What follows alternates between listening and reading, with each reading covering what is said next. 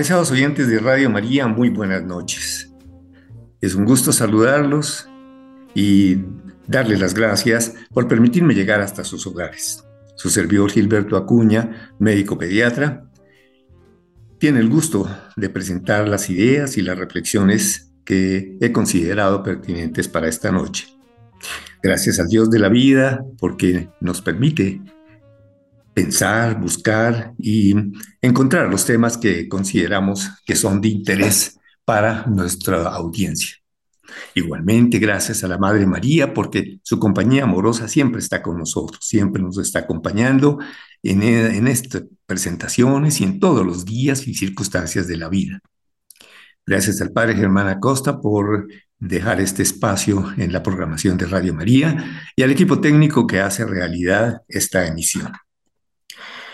Muy bien, en nuestra intención de comentar temas de interés, me ha parecido eh, importante reflexionar sobre algo que siendo tan cotidiano, a veces de pronto no lo pensamos mucho. En general, y esa ha sido nuestra insistencia, en la gestión de la salud no consiste en que estemos pensando si me enfermo, no me enfermo, si me enfermo, no me enfermo, sino que todos los días tengamos acciones en que esté de por medio la protección de la salud, la promoción y sobre todo pues que todos nosotros tengamos actividades y actitudes que sean verdaderamente eh, relacionadas con el cuidado y nuestra gestión de la salud. Uno de estos temas tan importantes es el sueño, el dormir. Vamos a definir el sueño como una pausa diaria fisiológica que todos los seres vivos experimentan periódica, recurrentemente, reversible además, caracterizada por la sensación de las actividades conscientes, motoras, sensoriales. Es indispensable para la supervivencia. Para el diccionario de la Real Academia de la Lengua Española significa el acto de dormir como el deseo de hacerlo. Soñar también es la representación mental de imágenes, sonidos, pensamientos, sensaciones durante el sueño generalmente de forma involuntaria. Sin embargo, aquí cabe anotar que siempre hablamos de eso, cuáles son tus sueños, esos sueños mm, generados en, conciencia, en el día, es decir, en donde están todos los propósitos, propuestas, metas, eh, todo lo que nosotros queremos lograr en la vida y generalmente cuando estamos educando, pues también le decimos a nuestros, a nuestros educandos que cuáles son sus sueños, como qué está pensando. Esos sueños en donde interviene la memoria, la inteligencia, la voluntad, esas potencias del alma tan importantes, y también la fantasía, la imaginación, todos esos elementos que nos permiten que de alguna manera lleguemos a la creatividad, lleguemos al ingenio, lleguemos a la innovación. Eso también entra en, eh, y está, digamos, incluido en, ese, en esa forma como nos referimos cuáles son sus sueños. Pero el soñar, esa representación mental de imágenes unidas, eh, sensaciones durante el sueño generalmente son involuntarios y más adelante comentaremos algunos datos o algunos detalles alrededor de eso. El deber ser es que el ser humano invierta una tercera parte de su vida durmiendo, es decir, cumplir las reglas de los, de los tres ochos. Ocho horas para trabajar, ocho horas para, para hacer las actividades propias y ocho horas para dormir. Eso pues ha sido eh, eh, que se ha desde muchos años y desde muchos tiempo atrás se conoce esta propuesta y esta mm, como búsqueda de esas actividades. Quizás muchos años atrás, siglos atrás, con la vida más lenta, más tranquila, pues las, las familias y las personas se lo permitían. Digamos que aún todavía nosotros mirando en poblaciones eh, pequeñas, pues uno sí que observa que, por ejemplo, al mediodía se cierran Bogotá y, y si vamos a mirar las grandes urbes del mundo, no duermen. Si dicen que Nueva York, Hong Kong, bueno, esas grandes urbes no duermen, pasan las 24 horas del día en actividad. Bogotá, un poquito bajan las actividades de las 10, 11 de la noche hasta las 2 o 3 de la mañana, excepto los sitios en donde hay pues diversión, etcétera, otros espacios pues que no están formando mucha parte de, de las actividades, aun cuando sin embargo tenemos que llamar la, atención en las actividades relacionadas con el cuidado de la salud, donde los profesionales de la salud somos conscientes de que hemos estado atentos las 24 horas del día, hemos trasnochado, hemos atendido durante las noches y hemos estado pues atentos a las necesidades de las personas. Igualmente, pues también hay diferencias de, de tiempos de sueño. Digamos que por un recién nacido puede dormir casi las 24 horas del día. Duerme mucho tiempo, se despierta apenas para comer, para que lo cambien, para que lo bañen y el resto del tiempo lo va pasando en sueño que va disminuyendo.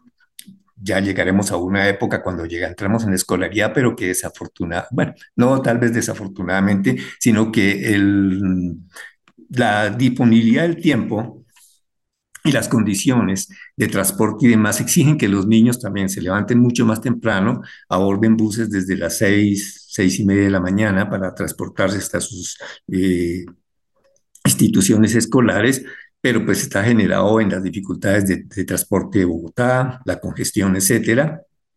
Igual sucede con las personas trabajadoras, bien se desplacen en sus vehículos particulares o en los medios eh, masivos de, transporte, porque de todas maneras hay demoras y tenemos que salir con mucho tiempo de anticipación para poder cumplir con nuestros horarios laborales y, o de ocupaciones.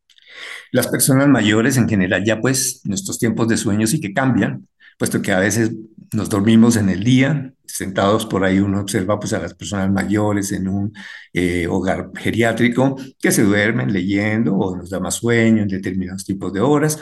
Eh, Generalmente en la noche se duerme el anciano más temprano, despierta más temprano, hay interrupciones del sueño, en algunas oportunidades el uso del baño, en fin, todo esto hace que los patrones de sueño vayan cambiando y esto nos hace ver que hay un polimorfismo que debemos ir aprendiendo y que seguramente sabemos que va cambiando en cualquier momento. También es importante ver cómo se pueden modificar los eh, comportamientos del sueño con base en las responsabilidades que cada uno tenemos. Por ejemplo, las madres, casi que diríamos yo también que duermen casi con los ojos abiertos cuando están con un recién nacido y eh, pues eh, esto pues eh, lo vemos que están muy atentas a cada una de sus necesidades, porque sabemos que durante el sueño nos tornamos prácticamente insensibles a los estímulos externos. Sin embargo, no se pierden los que son fundamentales para la preservación de la vida y esto sí que es bien importante. Mantener la respiración, eh, el otro actividad que de pronto también se eh, puede presentar y que más adelante lo desarrollaremos y lo articularemos con las fases del sueño, por ejemplo, son los músculos que eh, controlan y regulan los movimientos de los ojos. Pero los que son los fundamentales, esos que son importantísimos como la respiración, el corazón no puede parar, el músculo cardíaco duerma, que bajará un poquito la frecuencia cardíaca durante el sueño, la tensión arterial también pues de pronto está un poco más bajita que de lo que está uno activo, pero de todas maneras son órganos que no van a parar. Los demás pueden que estén en un relativo silencio, sin embargo pues somos conscientes que los riñones y demás funcionan y hay que de pronto durante la noche también haya necesidad de ir a hacer eh, emisiones urinarias. Entonces, eh, como decimos, pues de todas maneras, los más fundamentales, como son los que van a cuidar la vida, como son la respiración, corazón, etcétera, están activos. Y esos dependen de una maravillosa estructura, como todo el sistema nervioso central, que es una maravilla, siendo que todos los órganos son tan importantes, pero hay una estructura que sube de la médula espinal, que va a la columna y que va entrando en el cráneo de las personas para formar todo el encéfalo que se llama el tallo cerebral. Como tal, pues podemos entender que llamado tallo cerebral, y ahí están esas estructuras básicas de las cuales dependen esas funciones vitales esenciales para el ser humano, por algo se llamará tallo cerebral o tronco cerebral también lo encontramos, puesto que el tallo, por ejemplo, en las plantas, pues es la que la mantiene recta, la que no lo deja caer, la que mantiene los frutos, pues asimismo ese tallo cerebral va, va a estar fundamentando estas respuestas orgánicas como son importantes. Ahora, pues también los patrones de sueño se pueden adecuar a, las actividades de las personas. Yo he conversado con algunas oportunidades como comandantes de batallones del ejército y son personas que, por ejemplo, ah, cuando han estado en zonas conflictivas, mm, me han comentado que prácticamente duermen con un ojo cerrado y el otro abierto porque están atentos, no sea que pronto tengan un ataque por sorpresa y son responsables de la seguridad de sus batallones como comentaba hace un rato, anteriormente, las madres también tienen un sueño muy relacionado, estarán atentas a los movimientos del niño, a que respira, que no respira, especialmente con el primer niño. No es que los otros se descuiden, pero ya con los demás niños con más experiencia, pues ya sabemos que uno duerme un poquito más tranquilo con los siguientes niños. Sin embargo, cuando están así pequeñitos, pequeñitos, siempre uno está despertando, mirando, viendo su patrón de respiración, las necesidades de su alimentación y estas madres estarán muy atentas. Como dicen en Antioquia también, por ahí derechos los padres también tenemos que compartir ese mismo ritmo y qué no decir cuando los hijitos llegan a la adolescencia y se nos presentan las salidas a las fiestas. ¿Quién duerme en la casa hasta que regresan? Los profesionales de la salud, como comenté antes también, nosotros modificamos mucho los patrones de sueño porque pues realmente hay personas que se han desempeñado prácticamente toda su vida haciendo turnos nocturnos. Las hemos conocido sobre todo en los profesionales de enfermería que hacen turno noche por media y prácticamente así por muchos años. Los he conocido mm, profesionales que se han pensionado eh, trabajando en esta forma, turno noche por media y aún más. Y eso pues modifica mucho los, eh, los eh, patrones de sueño. Hay alguna vez con personas que trasnocharon mucho, que cuando se pensionan después ya no vuelven a recuperar el, el deseo de estar durmiendo las ocho horas del día. La necesidad de reposo se registra desde los seres unicelulares como las bacterias. Es decir, pensamos que dormir, que el sueño fuera solamente de nosotros. somos conscientes que todas las escalas zoológicas inferiores, pues vemos dormir a los animales, sabemos pues que los pajaritos duermen, que las aves duermen, sin embargo, el gallo se va a despertar a la medianoche y va a empezar a cantar a las 4 de la mañana. La rana, los peces, los animales de la selva, los animales domésticos, duermen con distintos patrones la experiencia con las aves, pues que, como decía, el gallo se despierta. Y, mm, por ejemplo, un dato simpático es el de los delfines, ese animalito tan hermoso que duerme la mitad, es decir, él descansa haciendo dormir la mitad de su cerebro y la otra mitad permanece alerta. Eso en los animales básicamente que están buscando protegerse de los depredadores, no dejarse sorprender por las escalas zoológicas superiores o más grandes que se alimentan de ellos. Entonces, pues ellos están atentos. Y dicen precisamente que durante esa fase de sueño el delfín eh, gira mm, alrededor de un punto en el sentido contrario a las agujas del reloj. ¿Por qué se da esto? ¿Por qué están estos ritmos? Esto se cumple porque nuestro Señor en la creación hizo el día y la noche. Desde entonces los seres vivos empezaron a tener este ritmo circadiano y el más típico y complejo pues es el del ser humano. Durante el sueño, como decía anteriormente, disminuye eh, su respuesta a los estímulos y es necesario que así suceda, porque realmente si no disminuyeran esas, esas respuestas, pues también se nos alteraría las condiciones de vida del, pues necesariamente eh, hay y tiene que descansar. Entonces, si no se descansa, si no se duerme, la calidad de vida y la supervivencia se van a deteriorar y se presenta ante la carencia del sueño, una respuesta de rebote que compensa la falta de sueño con un incremento del deseo de dormir.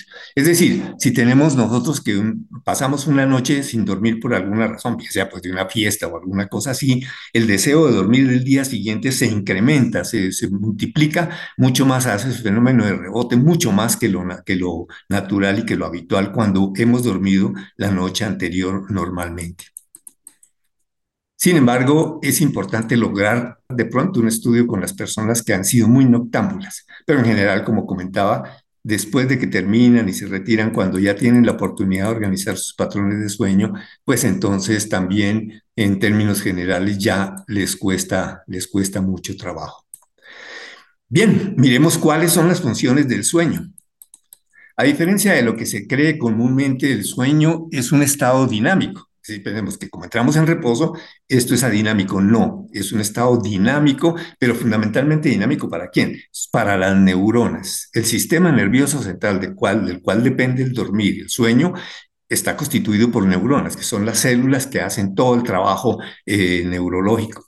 Pues estas neuronas están... Eh, en grupos que algunas están activas durante la noche desempeñando un papel diferente a la vigilia. Entonces tienen esa función y por consiguiente van a estar en equilibrio, pero van a estar activas.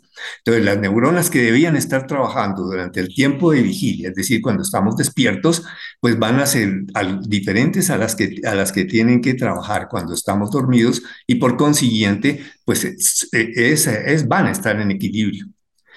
De modo que eso es necesario para la salud general del organismo porque, por ejemplo, durante el tiempo del sueño, eh, las propiedades de las neuronas van a permitir que se consoliden distintas formas de memoria. Durante el sueño también las neuronas van a poder regular la temperatura corporal día y noche, y la función de, neurotransmisores que se encargan de almacenar energía también en las neuronas para el trabajo del día siguiente y también algunas otras funciones para mantener la competencia inmunológica, o sea que estamos ante la, la situación de pues que quizás la falta de sueño o los trastornos del sueño también de alguna manera puedan alterar la competencia inmunológica del ser humano y de pronto pues eh, dejarnos un poquitico más expuestos a algunas formas de infecciones o menos resistencia ante las infecciones. Todo esto son circunstancias que siguen estudiándose día por día para que se perfilen totalmente eh, las características del dormir o no dormir y podamos generar propuestas y educación alrededor del sueño como lo veremos al final. Ese sueño y ese dormir tan hermoso, pues tienen patrones muy bien estructurados que se fundamentan en dos eventos constantes. Es la presencia o no de movimientos oculares rápidos y del electroencefalograma. Es decir, las características del sueño estudiados se fundamentan en, en esos dos eventos fisiológicos cómo se comportan una fase en que los ojos no se mueven, que se llama el periodo de no mor, es decir, de no movimientos oculares rápidos, eso quiere decir el MOR, atelados con ciclos de MOR, es decir, MOR, que son de movimientos oculares eh, rápidos, y cada uno de esos eh, eventos tiene un patrón en el trazado del electroencefalograma mm, muy característico, y aún en ellos pues prácticamente se puede como que identificar y cada ser humano, cada persona, si nos tomaran a todos un electroencefalograma durante el sueño, pues muy seguramente eh, podrían decir que tenemos características muy propias, sí, muy similares para cada etapa, pero que básicamente podrían decir que son como una huella digital en los patrones de sueño de cada uno de nosotros y eso se podría identificar. Ese par de ciclos del, sueño sin o dormir sin movimientos oculares rápidos, alternados con los movimientos oculares rápidos y alternados, eh, más o menos mm, están presentándose entre 90 y 100 minutos cada uno en promedio. Es bellísimo saber eso porque pues realmente depende de eso el resto de las condiciones del sueño. El sueño no humor también tiene cuatro etapas. Y el primer tiempo, el primer tiempo, la primera etapa es muy breve, que puede durar apenas un minuto. Es decir, cuando nos empezamos a dormir y que fácilmente se puede despertar. Si uno intenta dormir, si lo movilizan una cosa en ese primer minutico, seguramente que, que, que lo van a uno a despertar muy rápido.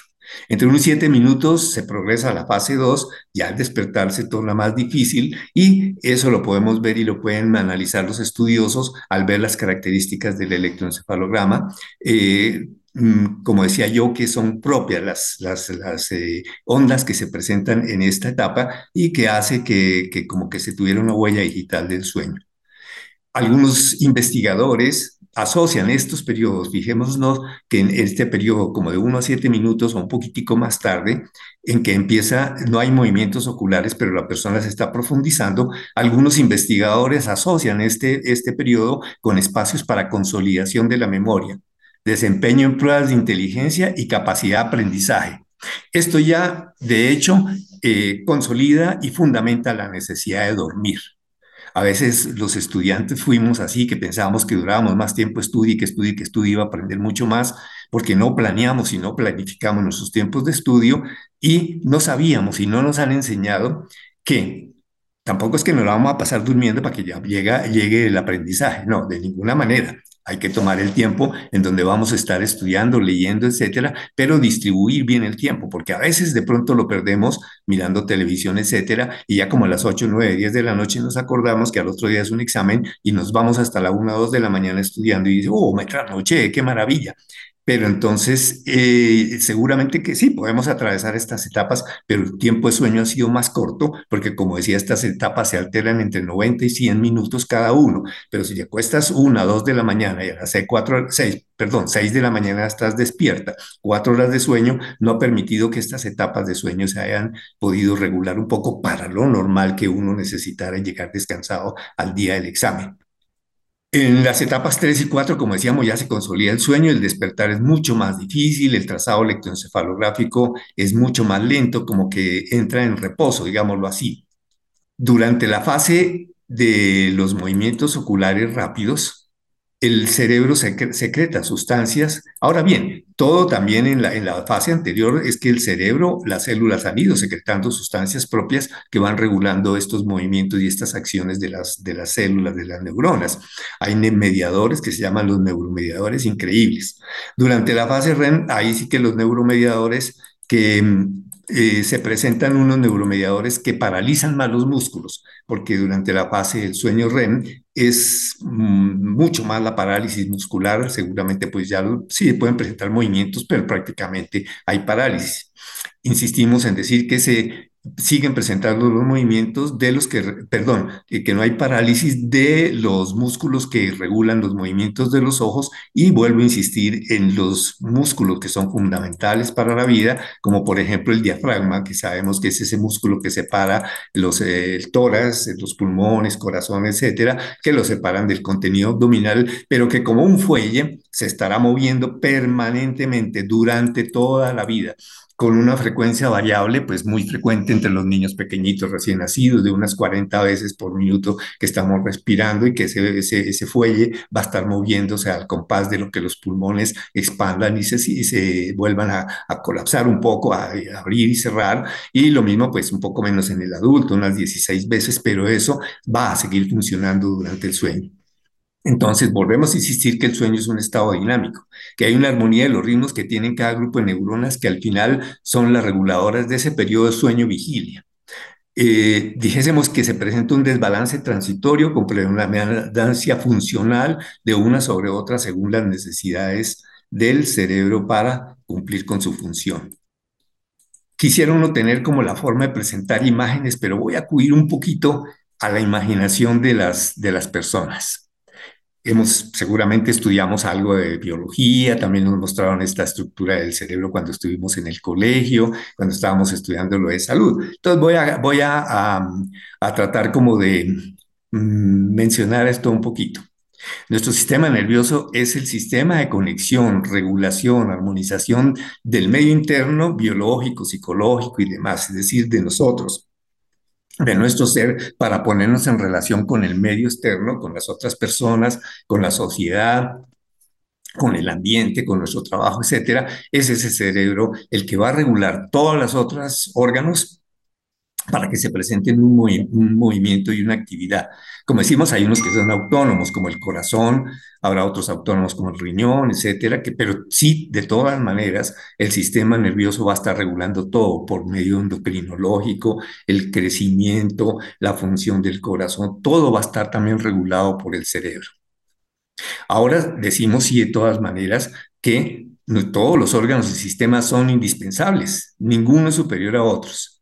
Y en este punto a mí me encanta tomar de referencia siempre a un texto de, del apóstol San Pablo en donde él, desde entonces, miremos cómo, y más adelante, por allá hacia 1950, un señor Bertalanffy escribe la teoría sistémica, es decir, que todos los sistemas son importantes, se complementan y cada uno tiene su función, pero en los sistemas orgánicos, a mí me parece bien interesante mirar este texto de la primera carta de epístola a los Corintios en el capítulo 12, como en el versículo 12 que dice, pues del mismo modo que el cuerpo es uno, aunque tiene muchos miembros y todos los miembros del cuerpo, no obstante su pluralidad, no forman más que un solo cuerpo. Así también Cristo. Él está hablando obviamente del cuerpo místico. Dice más adelante, en el versículo 16, perdón, 14, así también el cuerpo no se compone de un solo miembro, sino de muchos. Si dijera el pie, puesto que no soy mano, yo no soy del cuerpo, ¿dejaría de ser parte del cuerpo por eso? Y si el oído dijera, puesto que no soy ojo, no soy del cuerpo, ¿dejaría de ser parte del cuerpo por eso?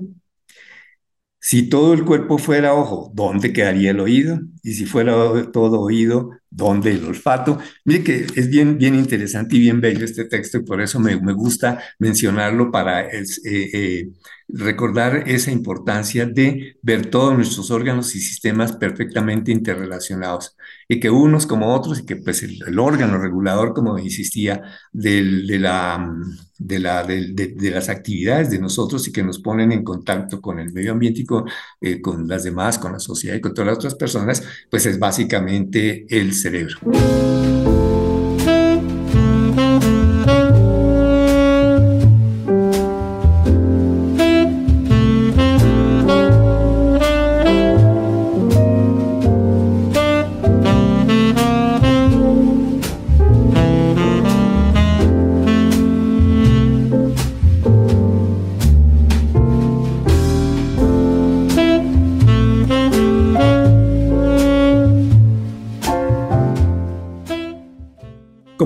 Usando esa imaginación de cada uno de nosotros en lo que hayamos a recordar del cerebro humano, dijimos que la médula espinal al entrar al cerebro se continúa por ese tallo cerebral que lo mencioné antes. Es fundamental para el control, la regulación de las funciones vitales del ser humano, respiración, ritmo cardíaco y presión arterial, que son cosas básicas para seguir viviendo. Cuando seguimos ascendiendo en el cerebro, hacia el encéfalo, hacia la parte interior y alta, es decir, casi como para llegar donde están todas las estructuras en donde sabemos que se encuentra el pensamiento, memoria, etcétera. Entonces, cuando seguimos ascendiendo, encontramos otras estructuras que regulan el movimiento de los ojos, de la cara, el tamaño de las pupilas. Ahí hacia arriba hay una estructura que me parece importante mencionarle ese nombre porque de todas maneras eh, debemos saberlo, que hay una estructura que se llama el hipotálamo que regula liberación de hormonas, que regula control de temperaturas, los ritmos circadianos, es decir, ese ritmo que se nos presenta de la regulación día y noche y entre ellos el sueño que como ya se dije se repite de forma regular. Qué importante, ahí digamos que pues tampoco termina todo, porque hay otras estructuras encargadas de recibir la información que proviene del exterior para que se vayan integrando. Porque, es decir, empezamos a recibir. ¿Por qué se va, se va percibiendo esto? Pues que, claro, durante, durante el día el, el, ojo está recibiendo unos estímulos, estímulos auditivos, etcétera. Se supone que en la noche, pues también van a empezar a disminuir todos esos estímulos. Va cayendo la tarde y va anocheciendo y la retina recibe eso y le va a llevar esas, esas eh, mensajes a estas órganos, a estas estructuras, no órganos, por favor, perdón, es estructuras del órgano del sistema nervioso central para informarle que la noche está llegando, que también ese cuerpo está cansado porque ha trabajado y que va a empezar a necesitar su eh, reposo. Entonces, eso de alguna manera también va a estimular estas zonas que están encargadas de regular los periodos de sueño-vigilia. Y también esto va a tener una conexión con el sistema, eh, la parte ya de corteza cerebral, en donde están todas las funciones de conocimiento, memoria, etcétera. Entonces, eso, eso va a estar, a estar funcionando todas articuladas para que se vea la necesidad de dormir y tengamos también un razonamiento, porque entonces podamos ir educando y diciendo por qué es la importancia del sueño y del dormir. Existen estructuras que están encargadas, como decía, como ese, con, dentro de ese hipotálamo, pero hay otra también que se llama un sistema reticular activador. Ese es el que se encarga del encendido y del apagado, del encendido también del, de las estructuras del ser humano, de ese cerebro para que despierte. Eso viene también desde el tallo cerebral y asciende y trae los estímulos y recibe los estímulos para decir, bueno, esto es la hora de despertar. Y el otro nos va a decir, he recibido los estímulos y esto es la hora de, eh, de, de, descansar. Entonces, ¿esto cómo funciona? Simplemente se producen sustancias químicas que, que se llaman o están denominados por los eh, estudiosos, por los investigadores, los neuromediadores, que mm, llegan también desde todas las estructuras hasta la corteza cerebral para mantener el alertamiento, condiciones de respuesta a las actividades y estímulos captados por los órganos de los sentidos y por los planes y actividades de ejecución de nuestros proyectos para el día. Pero entonces hay que apagar para descansar. Por alguna razón, desde el centro del cerebro se descargan las neuronas que están encargadas de esa actividad y con sus, las sustancias apropiadas que ellas también producen, entonces se va a, eh, producir el sueño. Recordemos que hay una sustancia, una hormona, que la, la conocemos todos bastante, que se llama la melatonina. Entonces, es... Eh, eso la, mm, producida por la glándula pineal. Esta melatonina también es pues una, que la usan inclusive en los eh, trastornos por insomnio, también la tienen como parte del tratamiento en algunos casos. Hay una pregunta interesante, ¿podremos dormir despiertos? Noticias, sí.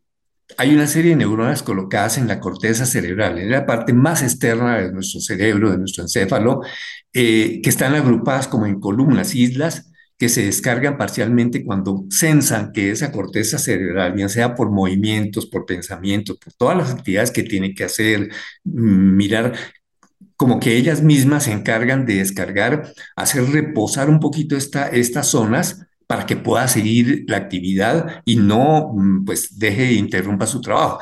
De todas maneras, yo pienso que eso sí puede estar algo relacionado con las pausas activas, darle oportunidad para que estas neuronas puedan descargar un poco y puedan ayudar a que la corteza cerebral y las otras estructuras encargadas de la, vigilia sueño puedan seguir trabajando sin que uno necesite acostarse. Sin embargo, pues también tenemos ejemplos en que nos mencionan eh, que en Japón eh, favorecen la siesta y como contaba, pues uno observa en las poblaciones pequeñas de Colombia, creo que ciudades por debajo de los 50 mil habitantes, de 15 mil habitantes, etcétera, yo creo que descansan al mediodía, por lo menos se ven muy solas, cierran las oficinas, cierran los negocios, cierran la mayoría de los comercios, y yo creo que la gente se, se da su dormidita para descansar en la siesta. No es que las siestas sean absolutamente indispensables, hay personas que no las necesitan y por el contrario interfiere y no, no, no favorecen el sueño nocturno. Sin embargo, si las personas no, que sea corto, porque es que el otro, el otro tema no es que se duerman dos o tres horas eh, en, en, la tarde, o, sino que sea un poco más corto. Si no se duerme, pues en las eh, investigaciones en los animales que se han hecho, pues van a empezar a tener alteraciones en la regulación de la temperatura, alteraciones en la regulación metabólica. En el ser humano se pueden presentar trastornos del conocimiento un texto de neurología que me pareció muy interesante, pues por, su mismo nombre, de los doctores Jaime Toro Gómez y Manuel Yepe Sanz, titulado El cerebro del siglo XXI. Por eso pues me, me, pareció un texto interesante y actualizado para leer. Eh, ellos dicen que cada hora que se pasa sin dormir produce el efecto de consumir bebidas alcohólicas. Miremoslo pues.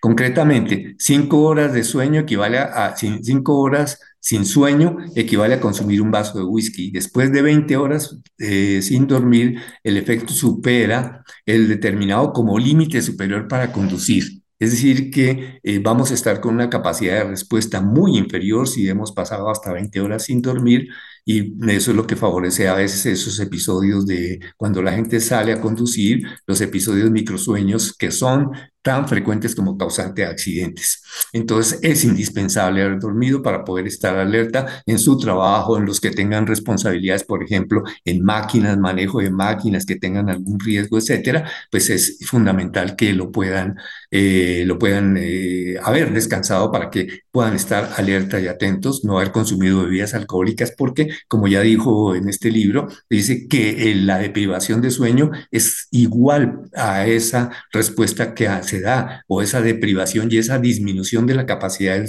del cerebro para responder como el que se ve en las personas bajo efecto de bebidas alcohólicas.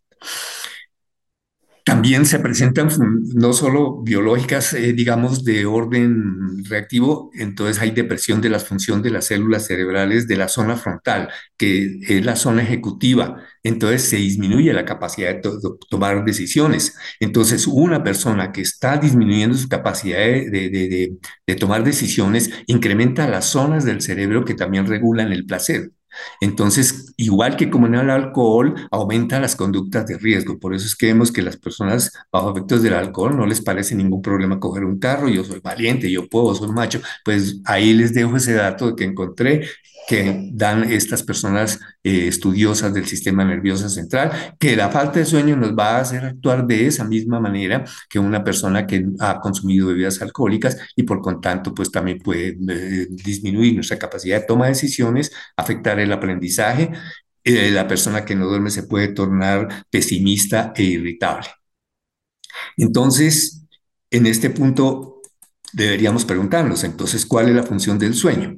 Comúnmente se cree que es la recuperación de energía y dice uno, no, yo voy a dormir porque me voy a, recuperar energía y mañana me voy a levantar nuevamente, nuevo. Sí, lo es, claro, los, eh, los músculos han descansado, eh, mm, todo, pues articulaciones, todos han estado en descanso. Sin embargo, lo más importante durante el periodo de sueño es fomentar la plasticidad cerebral que permite que las conexiones entre las neuronas reciban mantenimiento entre comillas, es que el sueño, el dormir, le da como un mantenimiento a las conexiones que hay entre las células nerviosas eh, que son tan importantes. Es allí, en esos sitios, en donde se logra la transmisión de los impulsos, de la información, de todos los elementos, es en esas conexiones entre célula y célula que eh, es el, es, son a través de las dendritas, a través de los axones, que son esas, esas mm, estructuras maravillosas que unen una célula con otra y que va recibiendo esas funciones a través de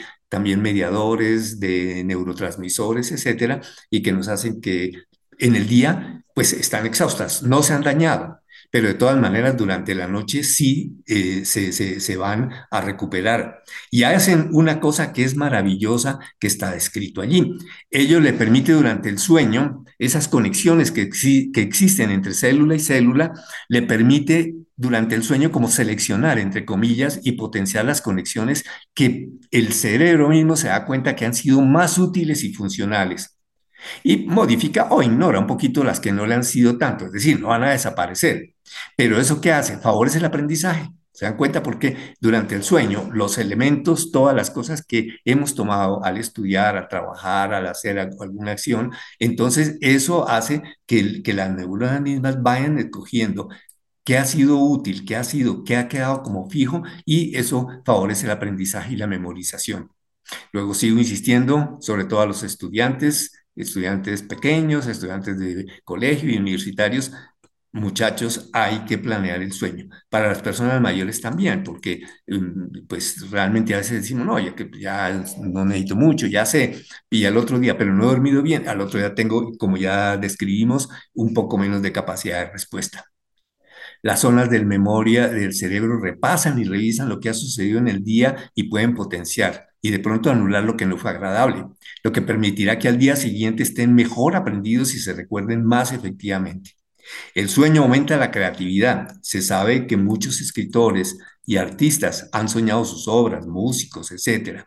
Nos permite además asociar experiencias recientes y pasadas, que eso queda en la memoria, lo cual hace que la propuesta de que mañana hablamos, por ejemplo, o que lo voy a consultar con la almohada es real y no solo un aforismo. A veces que dicen, no, déjamelo consultar con la almohada y piensan que es, es mm, evadir. No, simplemente es una forma de lograr que durante el sueño, ahora, no es desvelarse pensando en el problema, tampoco serviría.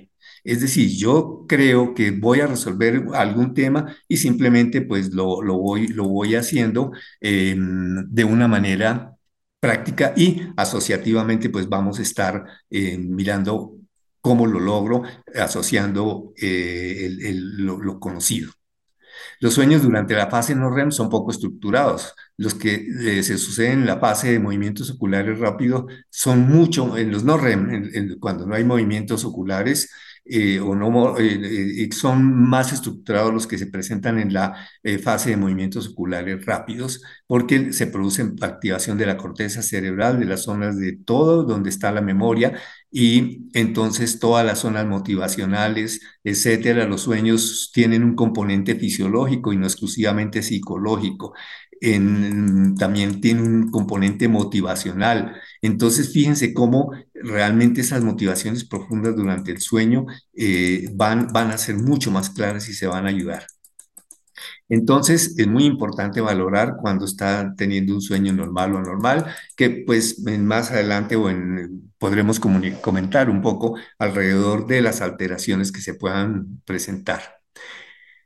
Los médicos, cuando ya las personas llegan y nos interesa y debemos siempre preguntar dentro de todo, dentro de todas las consultas, me duele la cabeza o la tensión arterial está un poquito alta, parece que tuviera trastornos metabólicos, en fin, en todas esas condiciones siempre tendremos que preguntar el sueño. El sueño en los niños lo preguntamos, debemos preguntar el sueño en los adultos, debemos preguntar el sueño en las personas mayores. Entonces, eso es lo que nos, mm, a nosotros eh, es importante hacer una historia clínica donde queden registrados todos los datos personales, familiares, genéticos, puesto que para estudiar los trastornos del sueño, pues hay que conocer muy bien cómo son los patrones de sueño que se puedan generar en la familia. Los factores étnicos, es decir, eh, racial, los factores ambientales, desarrollo psicomotor, aprendizaje, la actividad profesional, cómo es el desempeño en las actividades, enfermedades pasadas y presentes, accidentes, traumas, etcétera. Patrones de sueño, saber cómo duerme la persona, cuántos son sus periodos de sueño, cómo lo hace, eh, cómo regula su acostada, su levantada, en fin, todos esos son elementos que para nosotros serán muy importantes, medicamentos que recibe. Un factor importantísimo cuando ya se trata de, de problemas del sueño es ver el peso, talla y el índice de masa corporal, porque sabemos que los pacientes, personas obesas, en fin, etcétera, pueden empezar a presentar trastornos de apnea durante el sueño y por consiguiente también los periodos de insomnio o también problemas de somnolencia al, día, al día siguiente. Entonces, todas las medidas biométricas, todo lo que el profesional de la salud considere importante será fundamental para, para el estudio de la persona y para el estudio de poder concluir con un sueño normal o anormal cuando ya llegan a nosotros con ellos. También estudiar el cuadro hemático, los exámenes de sangre, estudio endocrinológico, y ya sabemos de la diabetes, que cada día es mucho más, más complicado. Y por consiguiente, pues tenemos, tenemos eh, problemas para, eh, o, nos generan problemas con el sueño que debemos ir atendiendo nosotros, eh, como está la función cardiovascular, en fin. Un punto bien importante es si la persona hace o no hace ejercicio. Eso sí que es bien importante también determinarlo.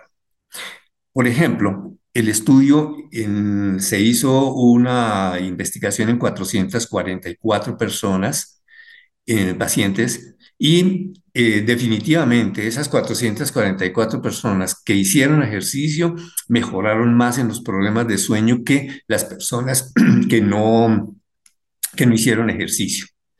Entonces, el, ejercicio mejoró las apneas, que sabemos que hay un problema de apnea del sueño que lo podemos tratar eh, posteriormente o en otro, en otro espacio, en otro capítulo. Eh, la saturación del oxígeno, que todos sabemos que debemos, para vivir bien, tenemos que tener una saturación, una concentración de oxígeno en nuestra sangre, que es un, valor normal que debe estar por encima del 90%. Eh, en Bogotá especialmente nos podemos aguantar 89, 90, pero que tiene que estar hacia arriba. También mira cómo eh, mejora el consumo de oxígeno, la, la calidad del sueño también y lo mismo las somnolencias, porque pues las personas que nos consultan por problemas de sueño, pues entonces también tienen problemas de somnolencia diurna. Las personas que hacen ejercicio, eh, es, son, es importante porque van a recuperar muchas cosas de estas y e inclusive en las investigaciones es fundamental, es importantísimo mejorar el índice de masa corporal, pero no lo, no lo obtuvieron solo con el ejercicio. Seguramente para mejorar la obesidad hay que hacer otros, otros em, trabajos, aparte pues con la dieta. Ahora bien, eso se me olvidaba también en toda la investigación para ver la calidad del sueño. ¿Qué tal está nuestra alimentación? ¿Cómo nos alimentamos? Eso es bien importante para que también lo tengamos en, eh, en, eh, en la idea de que debemos saber cómo se alimentan las personas. Muy bien, entonces mmm, Creo que mm, por esta noche no nos va a alcanzar mucho más el tiempo para revisar pues, las principales alteraciones del sueño, pero eh, seguramente lo podemos seguir trabajando en las siguientes eh, oportunidades. Lo que quiero recordar ahora es que las alteraciones a la fisiología del sueño nos dice que ah, si no se duerme bien, si se tienen problemas para dormir, apneas, o sea, la afectación es múltiple nos va a producir alteraciones en el sistema cardiovascular, elevando la tensión arterial, nos va a producir alteraciones del sistema nervioso central, pulmonar, gastrointestinal, inclusive aumenta el reflujo gastroesofágico, la acidez gástrica, la termorregulación y todos los aparatos endocrinos, el sistema endocrino también se va a alterar las hormonas de crecimiento, sobre todo los trastornos de sueño en los niños, que la hormona de crecimiento fundamental para su punto máximo en horas de sueño, también disminuyen gradualmente si no hay sueño. La prolactina, que es también un órgano importante para algunas funciones. Los niveles de hormona eh, estimulante, el tiroides, también es importante y sabemos que la tiroides es un órgano fundamental eh, para la función metabólica. Entonces, eh, Mm, los niveles de melatonina y cortisol también se ven afectados por los ritmos circadianos y también pues por la falta de sueño. Entonces, mm, yo quiero ya eh, finalizar esta noche mm, solamente comentando algunas eh, cuestiones para hacer una higiene de sueño, para cerrar por esta noche y en capítulos posteriores podremos estar hablando de los problemas de apnea, los problemas de insomnio, para que empecemos a tener pues eh, una información alrededor de esto. Entonces, ¿qué recomendaciones tenemos para dormir mejor? Un primer consejo que se dan y cuentan en todos los textos es mantener una rutina de sueño regular. Entonces es importante ir a la cama siempre más o menos a la misma hora, con una diferencia de no más 20 minutos entre los diferentes días de la semana. Si es posible, no duerma de día, como lo dijimos antes. Aunque algunas personas necesitan dormir un poco durante el día, en muchas otras esto puede ocasionar dificultades importantes para dormir en la noche. Si no puede dormirse, no se quede en la cama. Si después de 5 a 10 minutos no logra conciliar el sueño, levántese, siéntese en una silla en la oscuridad. Eso si no prenda televisor, ni mucho menos el computador o su celular. Simplemente siéntese en la oscuridad. No mire televisión o lea en la cama. Es decir, que es bien difícil, porque muchos televisores están en el cuarto y la gente lo está viendo desde la cama y duran muchas horas. Se recomienda evitar la cafeína, es decir, el tinto, eh, porque la cafeína pues no deja descansar las neuronas y su efecto puede durar varias horas. Evite el alcohol. Una persona en estado de embriaguez se duerme más rápido, pero también despierta muchas veces más durante la noche, lo cual no le permite descansar. Y el, el alcohol, como vimos, tampoco facilita la actividad entre las neurotransmisiones ni la función de la plasticidad neuronal que mencioné esa función de permitir que las, las eh, eh, estructuras de, neurona a neurona, encargada, que como decía, se llaman las dendritas, que se encargan de llevar el mensaje uno a otro y que se articulan una neurona con otra según su función y que va a llevar su información de acuerdo a la función cumple cada neurona, se va a alterar. Las que se recuperar durante el sueño normal, tranquilo, no se van a recuperar en esa plasticidad, cerebral como puede suceder con las bebidas alcohólicas. El ejercicio causa la liberación de unas sustancias llamadas endorfinas que nos hacen sentir bien y relajados. Sin embargo, va a ejercitarse, hágalo antes de las 2 de la tarde. No está muy recomendado tampoco decir que yo hice mucho ejercicio para dormirme. De otra manera, la excitación del ejercicio puede ocasionar insomnio más bien que ventaja. Habrá personas que sí pueden dormir. Es, es relativo, digamos que estos consejos son tomados, digamos, con beneficio de inventario, como decimos. Para algunas personas pueden servir, para las otras no. Duerme en cuarto oscuro con una temperatura agradable, sin televisor Desarrolle una, una rutina predecible antes de irse a la cama. Puede ser una ducha o un momento de meditación, un momento también de ponernos en contacto con Dios, de meditar, de orar. Eso también va a ser muy importante. Eh, evitar las comidas copiosas antes de dormir o comer, pues permitir un espacio de tiempo mucho más eh, amplio, digamos, entre la cena y la hora de acostarse para que el estómago pues no vaya de pronto a presentar episodios de reflujo o algo así por el estilo que de pronto puedan interferir con el momento del sueño.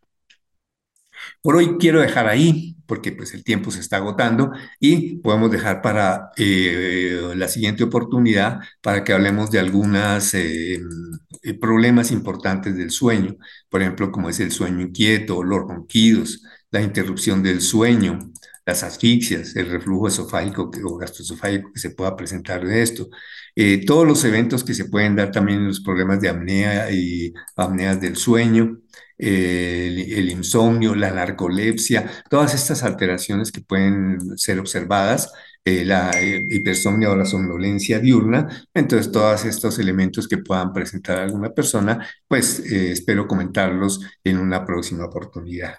Por hoy muchísimas gracias a todos ustedes. Les deseo una feliz noche, un feliz descanso, feliz sueño, a pesar de la hora en que estamos emitiendo. Pero bueno, de todas maneras, vale para que haya un buen sueño y se pueda descansar para que mañana pues estemos recuperados y podamos seguir en nuestras actividades normales. Mil gracias y hasta la próxima oportunidad.